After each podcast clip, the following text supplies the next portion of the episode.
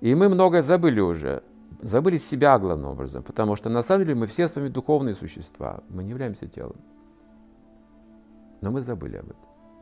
Сейчас вот культура мировая вот, на таком уровне находится, очень, очень сложным. Из-за влияния века Кали нынешней эпохи духовность падает, то есть люди забывают свою высокую природу, высокие качества.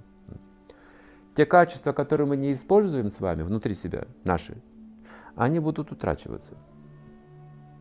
И потом вообще скажем, а святых людей не бывает. Нету, не бывает. Мы просто сами создадим новую какую-то науку.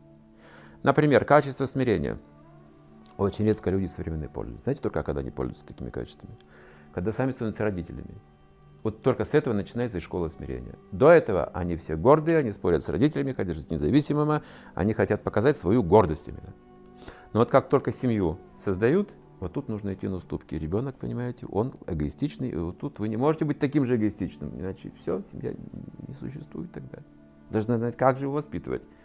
И вы идете на компромисс, и часто вам говорят, вы балуете этого ребенка, должен быть строже. Видите, как вы любите, видите, как вы начинаете смирение. Это еще не изначальное смирение э, в семье. Потому что ребенка, чтобы обучить, нельзя держать в семье постоянно. Нужно в школу отдать к учителю. Что родители слишком добрые, слишком прощающие, слишком святые по отношению к ребенку. Это не полезно. А дают в школу, там строже.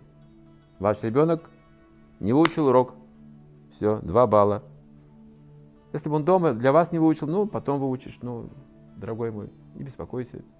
Можно простить, можно понять, ну, ты заигрался, ну, забыл, ну, понятно. А там нет, должен.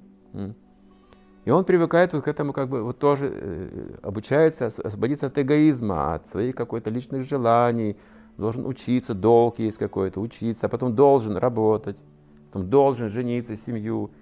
И вот на него накладываются обязанности больше и больше. Зачем так мир устроен? Чтобы заработать кусок хлеба, в поте лица работать. А так мы вырабатываем смирение. Библия об этом пишет. Вся только Библия только об этом и говорит, как стать смиренным. Вот такой Талмуд. То есть это самое трудное для человека научиться смирению.